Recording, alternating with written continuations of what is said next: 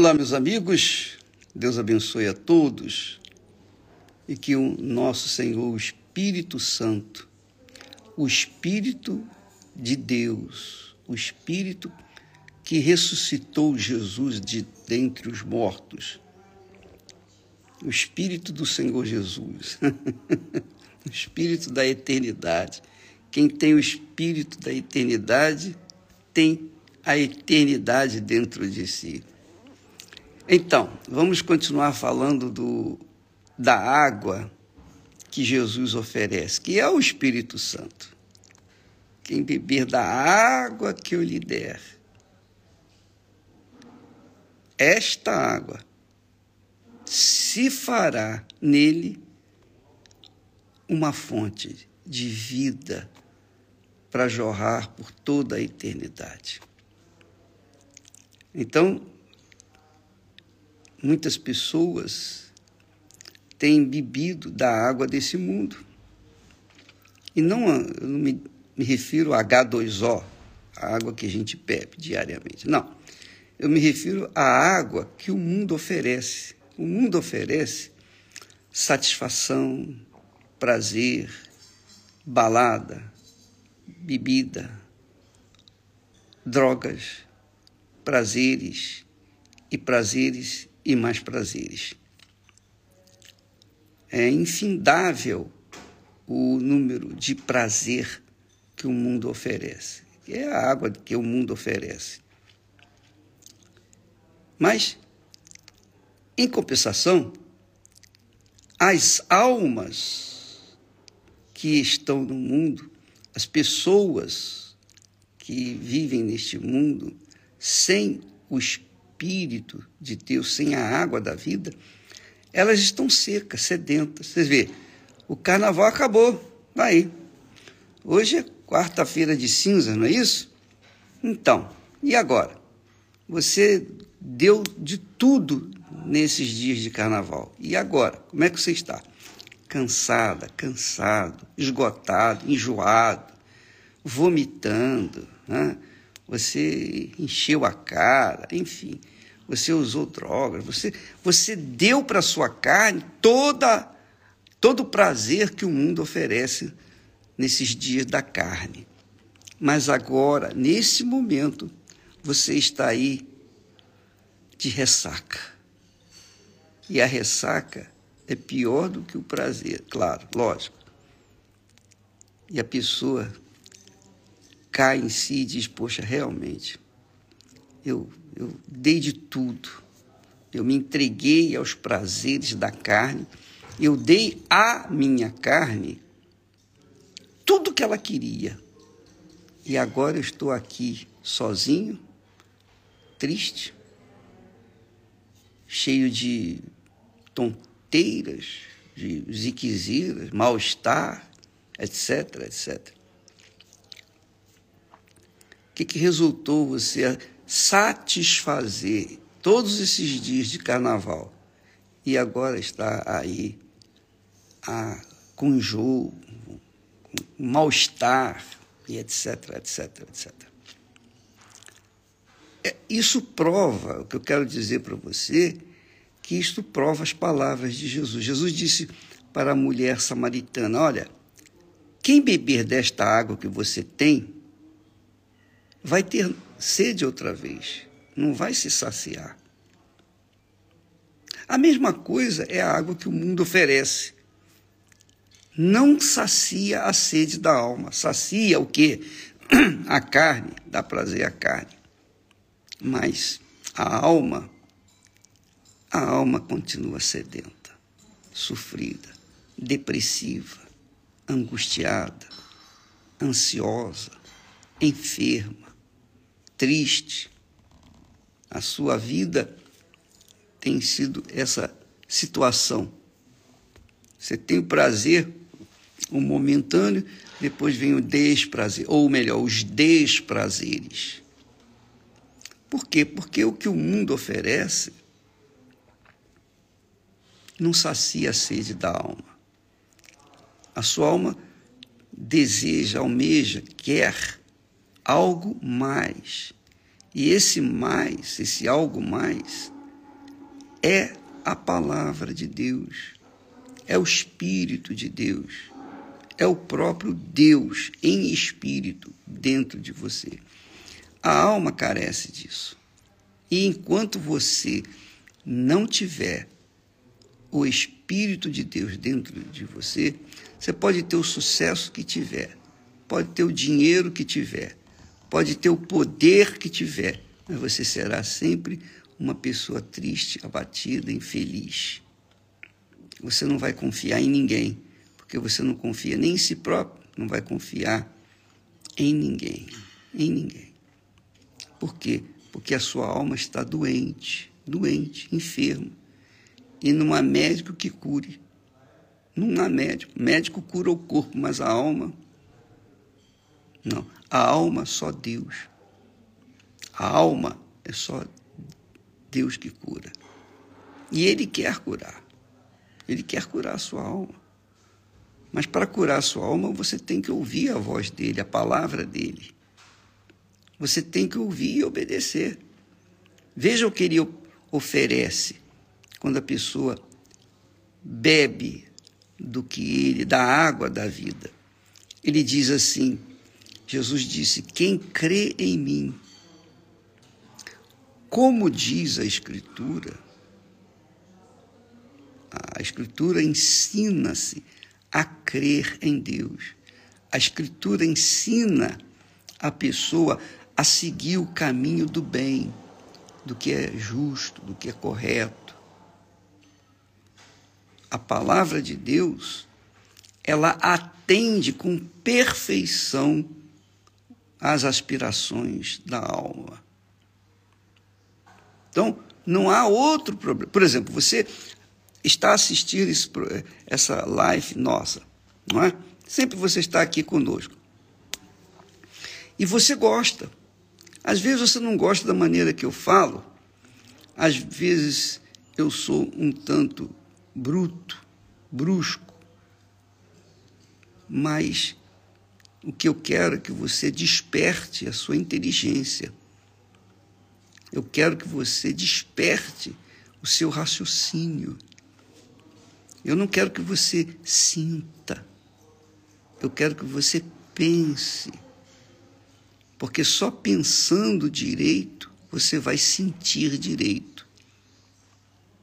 Só você crendo na palavra de Deus, com a sua inteligência, sua razão, você diz assim: bom, Jesus disse isso, eu vou obedecer. E se eu obedecer, então eu vou tomar posse das suas bênçãos. Então tem que acontecer as bênçãos, mas primeiro você tem que obedecer. Por isso que ele diz: quem crê em mim, como diz a Escritura, não é como diz a igreja, o pastor, a religião. É como diz a Escritura. Quando eu leio a Bíblia, quando eu leio, por exemplo, eu leio esse texto que Jesus fala, quem crê em mim, como diz a Escritura, então eu penso, eu não sinto nada.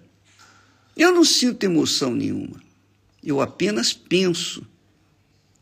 E penso assim: poxa, o que, que eu tenho que fazer para que eu creia em Jesus, de acordo com a Escritura? O que, que eu tenho que fazer? Porque há uma promessa. Eu tenho que crer da forma como a Bíblia nos ensina. Jesus disse Aquele que me ama, ele usa a palavra crer e depois usa a palavra amor. Aquele que me ama, meu Pai o amará. E viremos e faremos nele morada. Aquele que me ama, guarda a minha palavra. Aquele que me ama, guarda a minha palavra, obedece a minha palavra. E meu Pai o amará. E viremos, faremos nele morada. Já pensou você ter o Pai, o Filho e o Espírito Santo morando dentro de você? Fazendo morada dentro de você? É por isso que Jesus disse: quem crê em mim, como diz a Escritura, rios de água viva, alegria, correrão do seu ventre, quer dizer, das suas profundezas vão sair rios de água viva, alegria, gozo, prazer por toda a eternidade. O seu interior será transformado. E se o seu exterior, se o seu interior é transformado, o seu exterior também vai ser. Se você está bem por dentro, você vai estar bem pelo lado de fora. Então, é isso que Jesus oferece. Mas essa crença obrigatoriamente leva-nos a obedecer. E quando a gente obedece à palavra de Deus, a gente tem que contrariar a voz do coração, tem que contrariar os desejos, as vontades da alma. Você não quer curar a sua alma? Então você tem que tomar o remédio. É amargo, mas faz você ter vida.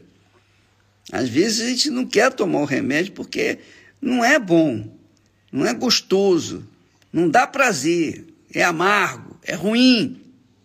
Mas não tem jeito. Para você curar o seu corpo, você tem que tomar o remédio. A alma também. A alma precisa ser curada. E o remédio para a alma é a obediência à palavra de Deus. Ah, mas isso a alma não quer. Não, aí eu não quero. Bom, então continue sofrendo.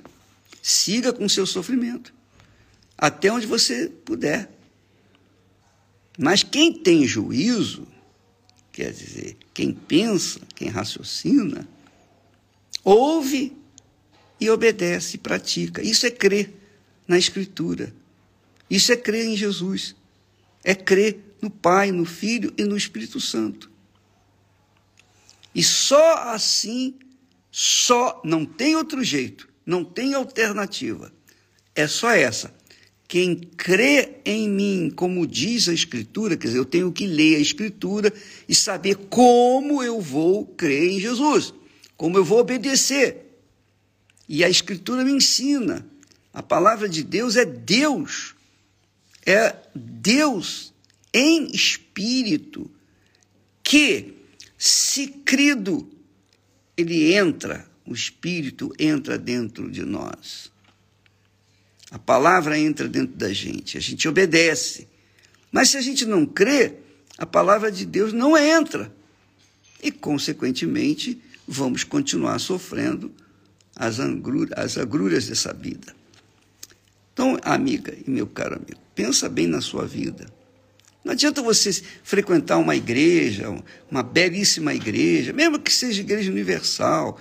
Você, você frequenta, mas se você não, não crê, não crê em Jesus, como diz a Escritura, você vai ficar perdida, perdido dentro da, da igreja, que é o que tem acontecido muito. Quantas são as pessoas que dizem: Ah, bispo, eu fui curado disso, eu recebi essa bênção, recebi aquela bênção. Sim, curou o corpo, mas e a alma? Para curar a alma, você tem que obedecer a palavra de Deus, tem que seguir a palavra de Deus. É igual casamento. Você quer ser feliz? Claro, ó bispo. Eu quero ser feliz. Então, você tem que se submeter ao seu marido ou à sua esposa. Se submeter, que eu quero dizer, é sacrificar-se por ela ou por ele.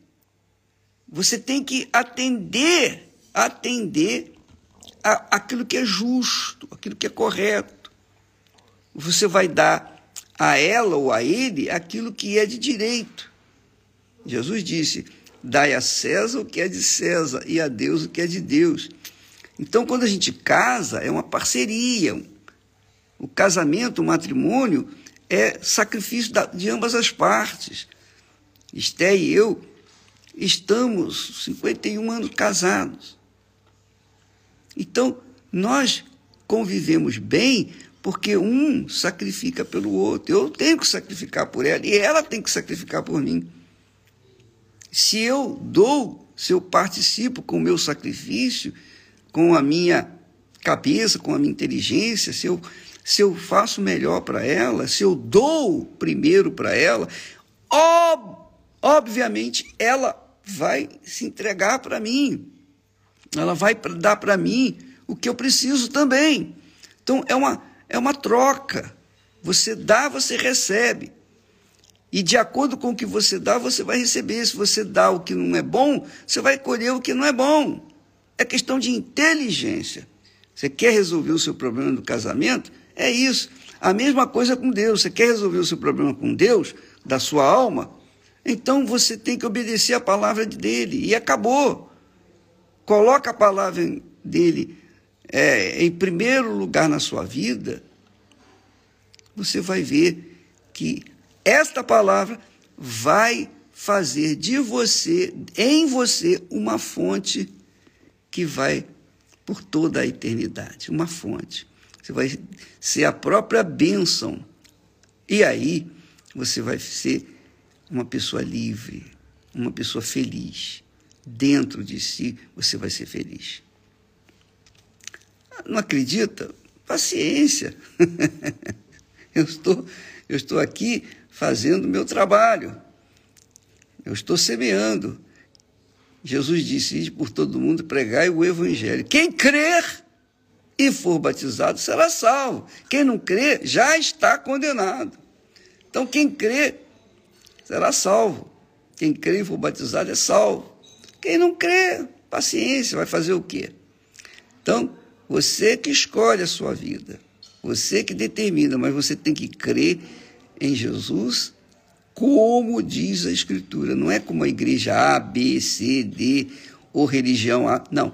É como diz a Escritura. Tome a Escritura, leia a Escritura Sagrada, que é a Bíblia Sagrada, que você deve ter aí. Leia, leia. Você vai ver que ela vai falar com você. Deus vai falar com você. E você, se obedecer, então ele vai lhe compensar. Tá bom? Nós vamos ficando por aqui. Deus abençoe a todos e até amanhã, em nome do Senhor Jesus. Amém.